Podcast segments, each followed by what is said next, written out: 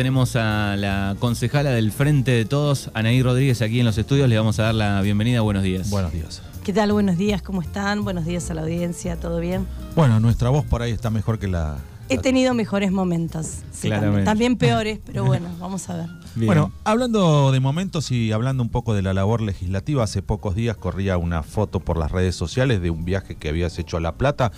Eh, estabas junto al intendente, a un dirigente, a Emiliano Tatarsiski, a este Alejandro Di Chiara, eh, yendo un viaje a La Plata. Contanos un poquito de qué se trataba, este, cómo surge y, bueno, contarle a la gente para qué. Bien, bien. Nosotros con el bloque de concejales eh, habíamos iniciado una labor de gestión. Sabemos que a pesar de las intenciones y que después, nada, los vecinos nos dicen, che, ustedes cuándo nos van a, no sé, reafaltar el pueblo, cuándo van a tapar los pozos, cuándo eh, va a pasar tal o cual obra. Eh, como concejales y con nuestra labor legislativa tenemos poco poder de fuego ahí, ¿sí? ¿A qué llamas poco poder de fuego? Digo, ir a, a un ente nacional o provincial y gestionar eh, nada, una obra pública, eh, una determinada, un determinado beneficio para el distrito, ¿por qué? Porque esa es labor del Ejecutivo, o sea, no, no se puede pasar por encima del intendente. Entonces, bueno, de todos modos nosotros viajamos en febrero, viajó todo el bloque, estuvimos en los mismos lugares, estuvimos en Vialidad, estuvimos en Enosa, Es es para la gente que... eh, quien se tiene, tiene a cargo todo lo que es el ente nacional eh, de obras, lo que antes era eh, el SPAR, y Ah, la obra está. sanit- bueno, toda la parte hídrica, saneamiento, Exacto, exactamente. Sí, obras de cloacas, agua. Entonces, bueno, iniciamos esa, esa primera visita, sí, nos empapamos un poco de la cuestión, llevábamos ya inquietudes en ese momento, y ahora cuando se dio la oportunidad de viajar eh, y que el intendente esté presente y que nosotros también pudiéramos monitorear esas reuniones y llevar las inquietudes, lo, lo tomamos como algo muy positivo. Fuimos, viajamos a La Plata, a Buenos Aires, nos reunimos con la gente de Vialidad. ¿Y qué es lo que surgió? Bueno, bacheo profundo, demarcado de rutas, del distrito. Y bueno, cuando mm, eh, Alejandro de Chara me decían ahí mm, algo más que te parece que, que debe ser, digo, mira, nosotros lo que venimos ya hace rato trabajando con el bloque y lo hicimos en febrero es la rotonda de Villa Iris. Y ahí se empezó a hablar, bueno, a quién le correspondía. Nosotros estuvimos en vialidad provincial, la rotonda le corresponde a vialidad nacional. Es una ruta nacional. Es ruta nacional, que está Gustavo Trankels eh, a cargo de, del área en nuestra región. Ex intendente de Torkins. Exactamente, actual eh, eh, está trabajando en vialidad. Y bueno, eh, ¿qué era lo que pasaba? ¿Qué era lo que frenaba esto? ¿Sí? Lo que era eh, eh, cuestiones de, de rutas provinciales. Estábamos con el responsable, con Insurieta. Entonces, ¿qué era lo que se debía hacer? Lo que se debía hacer es un proyecto por parte del Ejecutivo donde, eh, nada, si hay que expropiar un, un terreno, si hay que hacer un estudio técnico, sea el Ejecutivo quien lo lleve adelante. Sí, Entonces, hay alguna cuestión presupuestaria también, ¿no? Que se necesita. Exactamente. Lo que, lo que uno percibe en estas reuniones es que los fondos están, los fondos están y lo que es importante es el trabajo de gestión. ¿Sí? La voluntad política. por Es la voluntad política. Entonces, bueno, en un momento salió, oye, pero un proyecto te lo aprueban en un año, dos, hasta que lo evalúan. Entonces, a ver, la- el aporte mío y, y estando al lado del intendente, le digo hace 20 años que se podría haber presentado el proyecto. O sea, el problema siempre estuvo, siempre fue un cruce pel- peligroso. Eh, se hizo en su momento una rotonda en Puan eh, y Villa Iris siempre quedó relegada. Entonces, nada, nuestra función ahí eh, no, no es que ni, ni, ni nos hacíamos del frente vecinal, ni el frente vecinal se hacía de nuestra ideología, sino simplemente estábamos ahí porque la necesidad lo demandaba. Vamos a, insistir mucho y vamos a hacer, a velar para que el Ejecutivo se ponga en marcha, presente este proyecto técnico, lo podamos seguir y podamos concretar esta obra tan esperada, ¿sí? En cuanto a lo que es vialidad, en cuanto a lo que es rotonda, en, lo- cuanto a lo que es rutas eh, del interior del distrito. Con el demarcado se dio una charla que hay que empezar de cero, porque en vialidad decía, bueno, lo que rompemos lo marcamos con el bacheo profundo, este bacheo que hay parches que no funcionaron de Regueira a Bordenave, está más peligroso que nunca, ¿no? de Guatraché, desde la caminera hasta acá también acá hay también. unos terribles Sí, pozos, sí. desde hace rato que venimos diciendo. otro de, país. de avestruz, sí. Pero de- del cruce, eh, donde está la caminera, digo, para acá, este, llegando hasta el molino, hay terribles pozos. Sí. Bueno, Sí, sí. entonces, ¿qué es lo que decimos? Eh, hay que ponerse en marcha, hay que ponerse a trabajar. ¿Sí? La gente de vialidad, ¿qué es lo que te dice cuando vos le, le- seguramente le llevarán fotos? Porque eso y es, vialidad provincial, eh, Eso, las es- rutas Interior. internas. de- eso depende de la provincia de Buenos Aires. Estas rutas internas dependen pero lo maneja del el- gobierno de la El provincia. de municipio Buenos puede ahí eh, El municipio meterse, puede gestionar. pero no hacerlo, digamos. No, no. meter, exacto, no meter mano, pero sí gestionar. De hecho, hay eh, vialidad, eh, hay un jefe de vialidad regional, o sea, tiene reparticiones que se hacen cargo de, de cada municipio. Entonces, eso está, Manu, eso es algo que es cuestión de, de días, según nos decía, nos decía Isurieta. El tema del demarcado, te decía, él eh, lo que contaba es que generalmente ellos se hacen cargo inmediatamente de lo que bachean, lo reponen en marcado. Pero acá no hay ruta, directamente todo el distrito necesita un demarcado. Sí. Ni que hablar cuando venís de Villa Iris, es peligroso. Entonces, bueno, hay que, hay que insistir en esa gestión que se pueda realizar ese demarcado de las rutas internas del distrito que, que tanto lo necesitan. Exactamente. Eh, claro, eh, son eh, gestiones porque uno por ahí mete una carpeta con un proyecto que lo hace una Secretaría de Obras Públicas de un municipio, ¿no? Y- Exactamente. Y, después uno puede ir a... Y, y te dan un número de expediente y después vas, golpear y decir, mira, yo vengo por el expediente 2058, que esto, que el otro, digo, eh, debe, debe ser una cosa así que, eh, ni- no sé si me equivoco, capaz que, que estoy diciendo, ni no es así, pero digo, es así. Es así y se dio el mismo caso cuando fuimos a Lenosa. Si hablamos eh, de las necesidades que tiene en materia hídrica el distrito y de saneamiento también. ¿Hídrica en qué, Anaí? Eh, la obra, por ejemplo, de Felipe Sola. La obra de Felipe Sola. El agua potable. El agua potable de Felipe Sola, que hace rato ya que el bloque de concejales del Frente de Todos está trabajando en, en eso e insistiendo mucho eh, junto a los vecinos y vecinas. que es lo que me entero yo ahí en la reunión? Es que hay un proyecto aprobado Hay un proyecto. para financiar lo que es el cambio de cañerías de la red de agua. Cuando vos llevas esta, que es ¿El una- problema cuál es? bueno, cuando vos llevas esta respuesta, decís a los vecinos y vecinas, bueno, vamos a cambiar las cañerías, va a dejar de perder, va a haber mejor flujo de agua. Te dicen, el tema es la calidad del agua.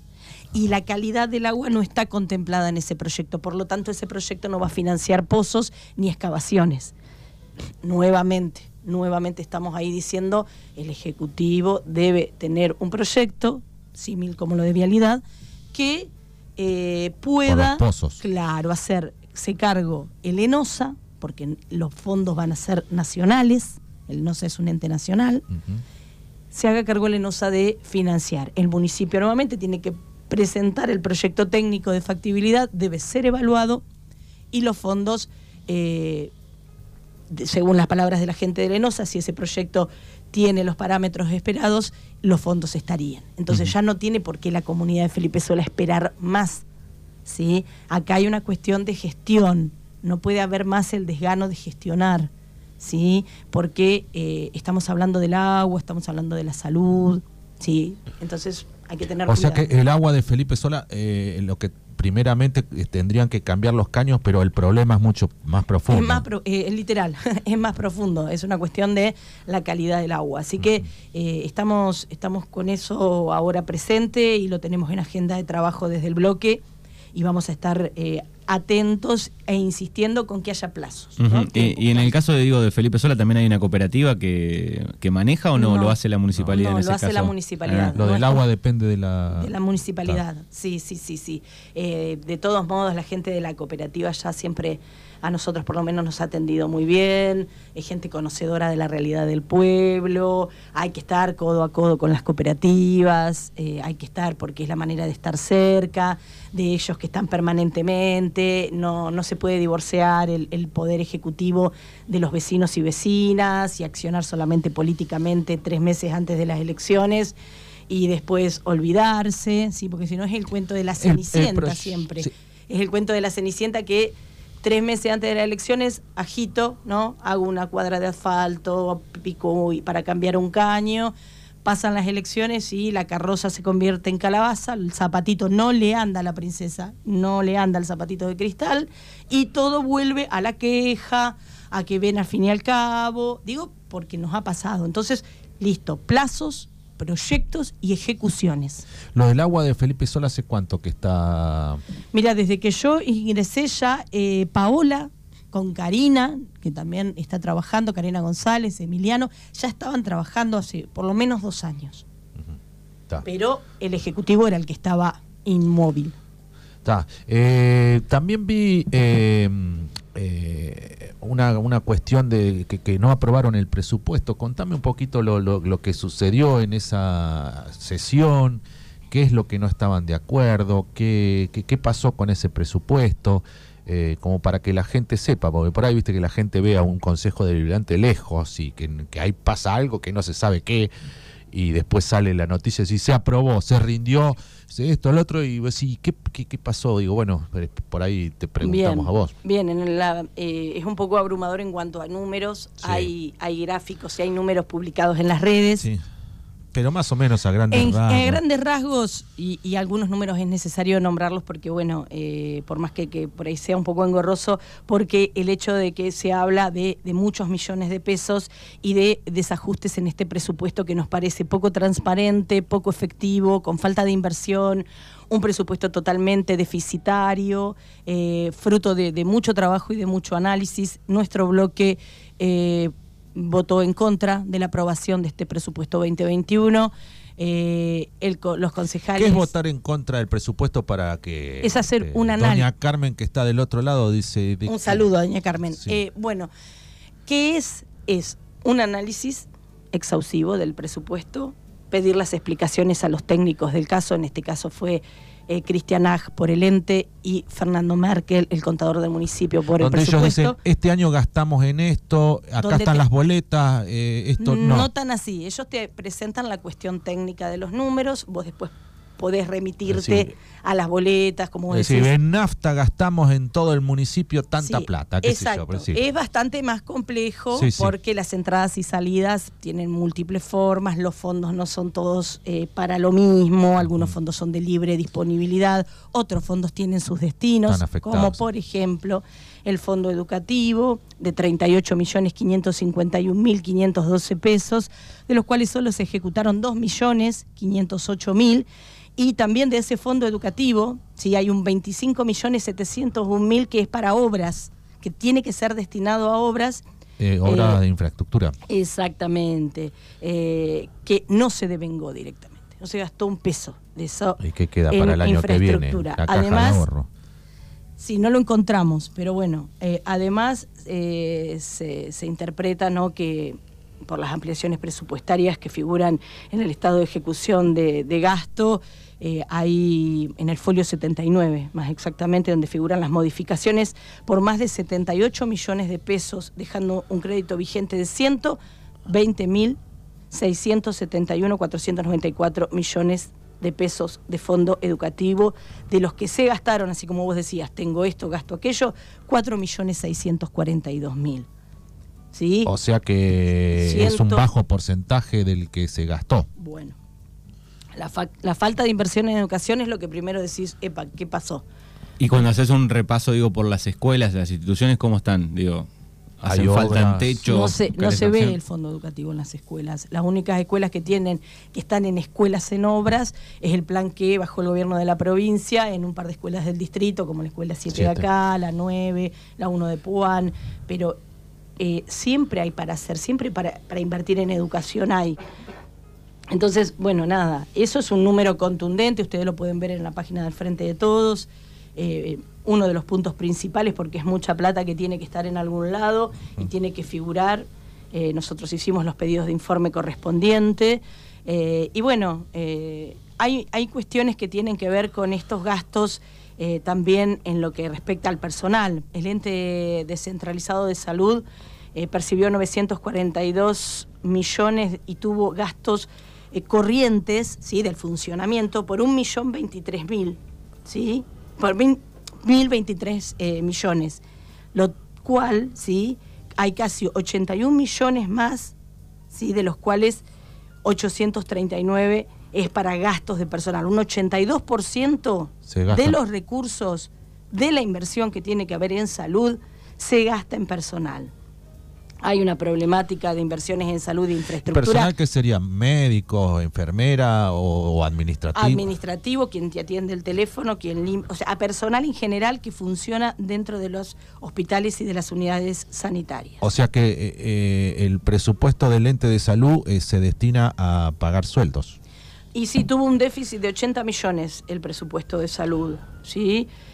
también hay una deuda muy grande, flotante y consolidada. Entonces, eh, nosotros lo que vemos es eso. A ver, falta una planificación poniendo el eh, ojo en mejorar la calidad de los servicios, en este caso el educativo, el servicio de salud, la cuestión vial, ¿sí? la cuestión que sí corre por parte del municipio, del arreglo de los caminos rurales, del mantenimiento del pueblo, de las tasas de limpieza, el umbrado que se cobran y que se deben invertir. Hoy hacemos un paneo en los pueblos y vamos al nuestro, no vayamos muy lejos, y vamos a ver en qué condiciones está, en qué condiciones está la recolección de residuos, en qué condiciones está el basurero a cielo abierto, los microbasurales que se generan en el pueblo, los contenedores que rebosan de basura, ¿sí? y, y algún al costado, generando contaminación en los barrios. Eh, digo, hay eh, muchas, muchas áreas por por atender y este presupuesto tan deficitario, con tanta deuda eh, existente, nos sigue empantanando. ¿sí? Seguimos dándonos cuenta que cuando tengamos que analizar el presupuesto del corriente año, nos van a pasar cosas similares. El oficialismo votó todo unánimemente. Reyes se abstuvo, hizo una exégesis, un análisis. Ahora va a estar esta semana. Eh, Está bueno para que explicar, o sea, que explique por qué de la abstención, ¿no? Porque vos decís, bueno hay un análisis de cuestiones que faltan eh, clarificar. abstenerse qué significa? No hace ni frío ni calor, cero grado, dijo. Y sí, un ni. Un poquito para uno, un poquito para otro. Sí, el medio, la ancha avenida del medio. Estoy de acuerdo, pero no estoy de acuerdo. Y qué sé yo, creo, que en estos temas la municipalidad la, abstención es, es, no participo o qué, no, no juego. Pero ah, hizo una argumentación eh, muy interesante eh, en la sesión de puntos muy coincidentes con los nuestros, inclusive creo que en las redes también. Pero digo, bueno, a pesar de eso, o sea, hubiese habido un llamado de atención si hay una posición más contundente en contra de revisemos cómo se están manejando los números. Tiene que ser una cajita de cristal, ¿sí? La, municipalidad tiene que ser transparente totalmente.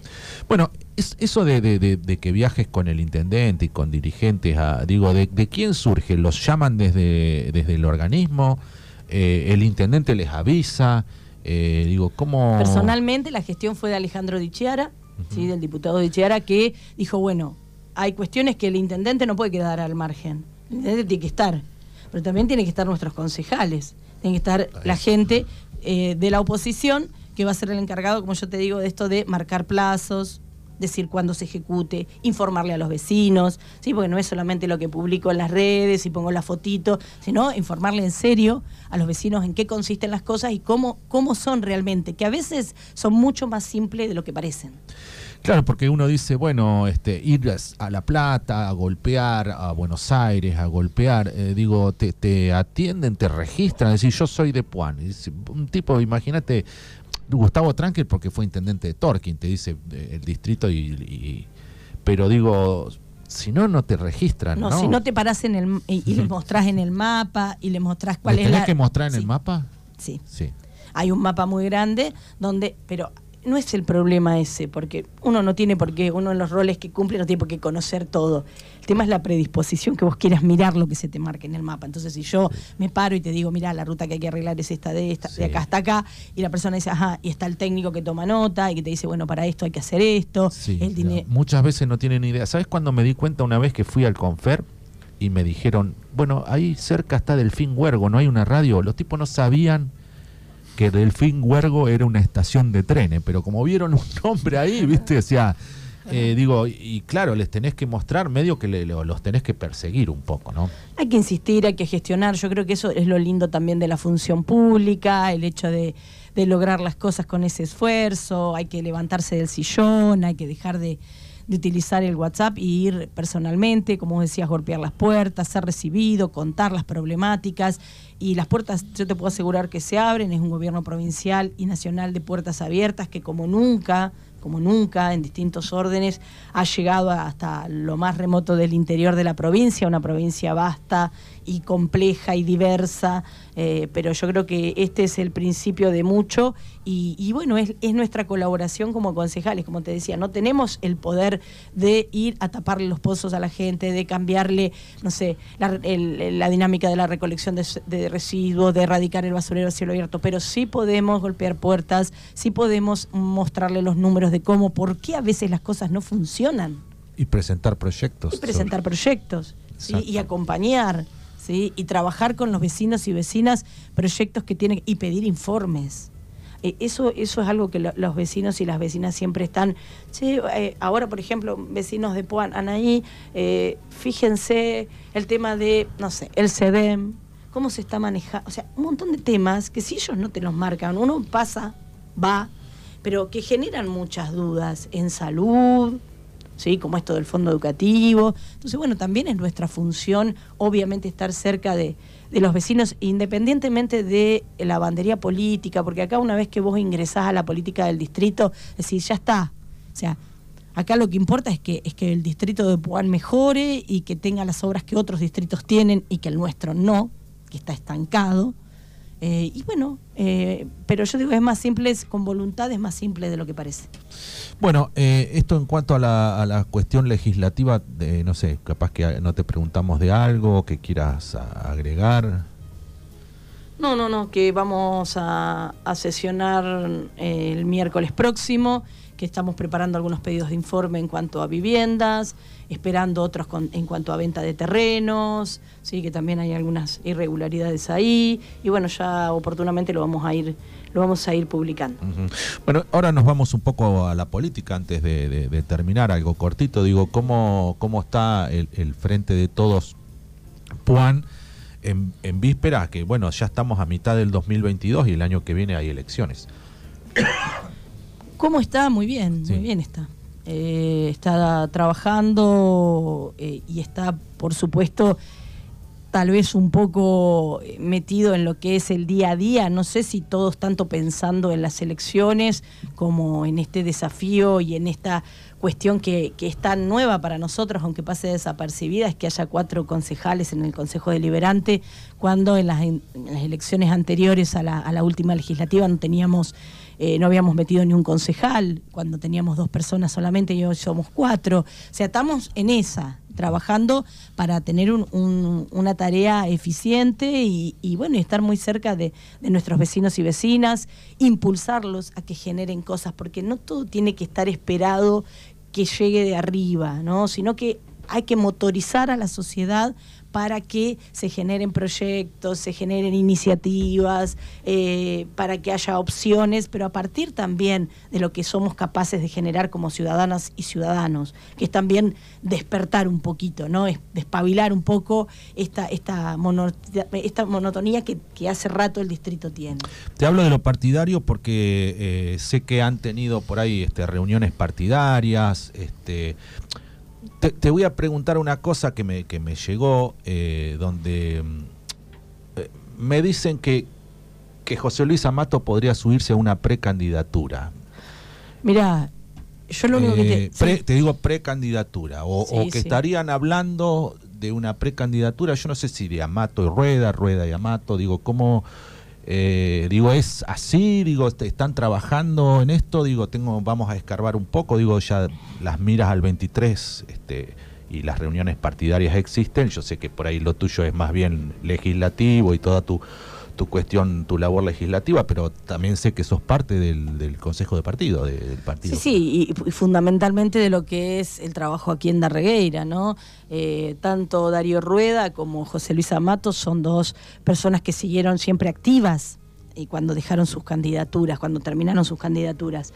Eh, son dos nombres que siempre resuenan y no solamente en Darregueira, Eh, yo hablo mucho con, gente de Puan, de Villa Iris, de Felipe Sola, y son dos nombres muy, muy valorados y que seguramente eh, si, si, ellos toman la decisión, eh, no, no te quepa ninguna duda que, que desde el grupo y el movimiento que estamos trabajando aquí en Darreguera van a tener todo nuestro acompañamiento porque son nuestros históricos, pero no nuestros históricos solo por los años, sino porque son nuestro ejemplo, nuestra bandera, nuestro ejemplo de ética, de, valores y de trabajo eh, desinteresado, de haberle dado muchísimos más a la política de lo que la política les ha devuelto, eh, el estar siempre, el aconsejar, el buen camino, la honestidad.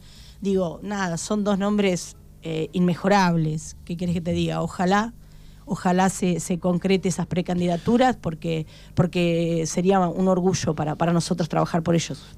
También hay otro sector que dice, bueno, ellos ya tuvieron su oportunidad, nosotros queremos también otra, este, participar, digo, este, también está esa, ese recambio generacional.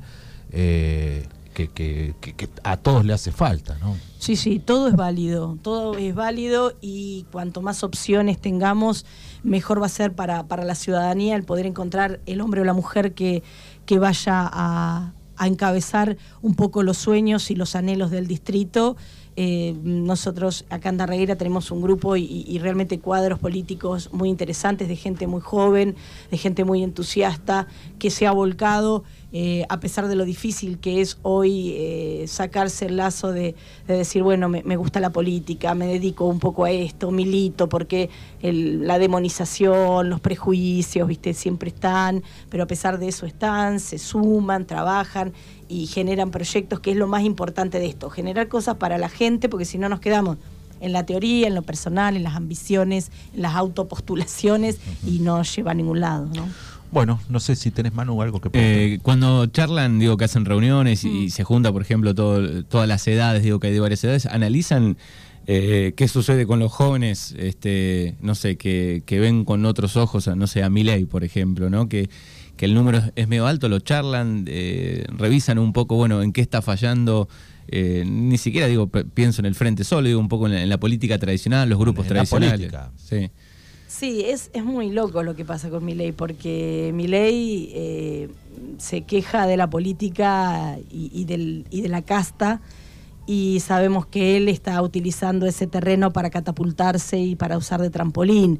Eh, a veces eh, hay discursos que se toman, en este caso desde la derecha, que parecen como muy revolucionarios y muy atrevidos. Eh, pero en muchas cosas, como dicen los chicos, se va al pasto y, creo que ellos también lo ven cuando salimos a hablar de venta de órganos, de, de, tenencia de armas, de que cada... No, o sea, yo creo que los chicos en eso... A muchos les hace un clic tal vez ahí. Sí, sí, yo creo que sí y nosotros tenemos jóvenes también en nuestras, en nuestras filas y yo creo que eso, eso lo tienen muy claro. No obstante, no obstante, a esto se le, se le gana de alguna manera con lo que decíamos hoy, con propuestas, con iniciativas, con, con acciones claras, concretas y, no con palabrerío, porque bueno, el, discurso se cae, llega un momento, viste, engañás a unos un tiempo, a algunos mucho tiempo, pero a todos todo el tiempo no podés engañar. Así que sí, es como un fenómeno también mediático. Eh, no, y, a nivel mundial y Latinoamérica, fíjate el, Trump colombiano que está en segunda vuelta, que también tiene bueno, sí. Eh, en Chile, ¿no? candidato que. exacto, el, de Chile, el de Colombia. estando en Chile. Eh, sí, sí, sí. sí, sí, es un fenómeno. Eh, mi ley se ha subido a esta ola, pero bueno, nada, me parece que está para pensar, está para trabajar mucho con la construcción de ciudadanía y que implica ser un ciudadano responsable con otros y otras Así que bueno, es todo un desafío y bueno, esto también es lindo discutir ideas y, bueno, y proyectos y no personalizar las cuestiones. Acá no hay cuestiones personales, acá hay ideas, hay proyectos y hay ganas de, trabajar. Muy bien. Anaí Rodríguez, concejala del Frente de Todos aquí en Mañanas Urbanas. Gracias, gracias. A ustedes, gracias.